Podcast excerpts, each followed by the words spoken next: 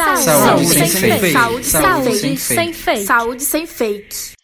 Olá, bom dia, boa tarde ou boa noite, dependendo da hora que você esteja ouvindo este áudio. Eu me chamo Maria Raíssa. Eu me chamo Johanna Cândido. E eu me chamo Carlos Henrique. No podcast de hoje traremos um resumo sobre um artigo intitulado de O uso off-label de medicamentos na medicina, que tem como autor o Dr. Gustavo Vidal. Foi publicado em seu WordPress em julho de 2020. Procure também por outras informações em seu canal do YouTube, Professor Gustavo Vidal. É importante ressaltar que o mesmo autorizou a divulgação do conteúdo e que o artigo é embasado a partir de sua opinião profissional como farmacêutico clínico, sendo baseado também em evidências científicas. Como formos autorizados pelo autor, realizaremos agora a leitura do artigo. De acordo com o Dr. Gustavo Vidal, todo medicamento, para ser aprovado, passa por uma série de testes. É medido seus efeitos no organismo, sua eficácia e sua segurança. Passam-se anos estudando os mecanismos de ação, ligação entre o fármaco e seus alvos terapêuticos.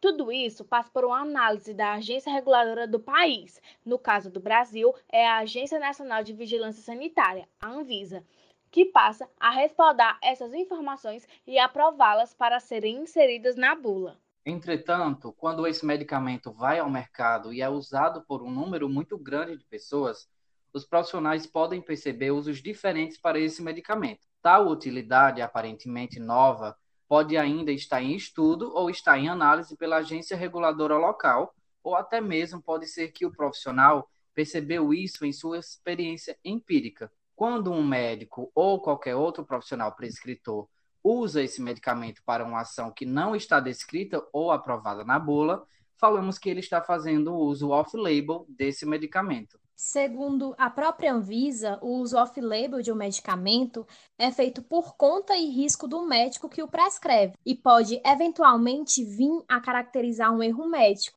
mas em grande parte das vezes trata-se de um uso essencialmente correto, apenas ainda não aprovado. Existem casos em que esta indicação nunca será aprovada por uma agência reguladora, como em doenças raras, cujo tratamento medicamentoso só é respaldado por uma série de casos, e tais indicações possivelmente nunca constarão na bula do medicamento, porque jamais serão estudados por ensaios clínicos.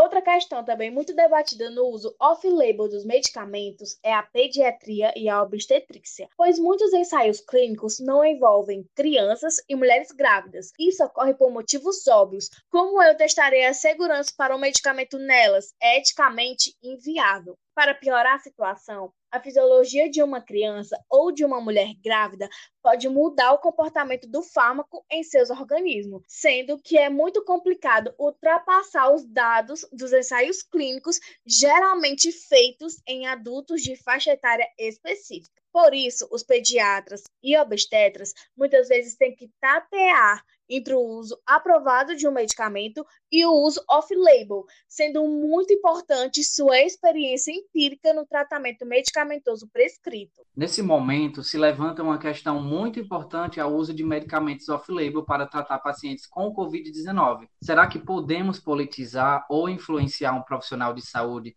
para prescrever esse ou aquele medicamento?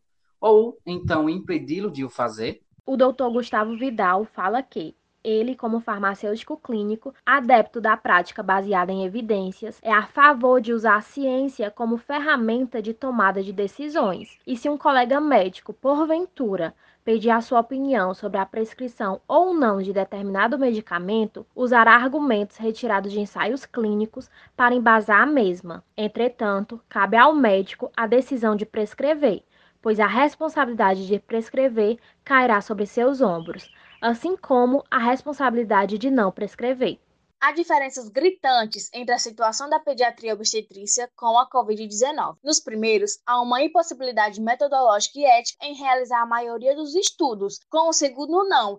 Inclusive, muitos ensaios estão em andamento pelo mundo. Qual é o problema, então? É que o uso de determinados medicamentos estão iluminados pelos holofotes da politização. Se prescrever, é isso. Se não prescrever, é aquilo, pressionando os médicos a tomarem decisões terapêuticas políticas. O Dr. Gustavo Vidal ressalta que tem colegas médicos que estão morrendo de medo da Covid, pois eles veem colegas de trabalho indo para UTIs não sabendo se voltarão. Médicos são humanos e, além do medo de contrair a doença, também há a frustração de não poder fazer nada de ver a vida de seus pacientes se esvaindo pelos dedos. O doutor complementa sua opinião, baseada em estudos científicos, que não há por que prescrever cloroquina, hidroxicloroquina e vermectina para a Covid-19.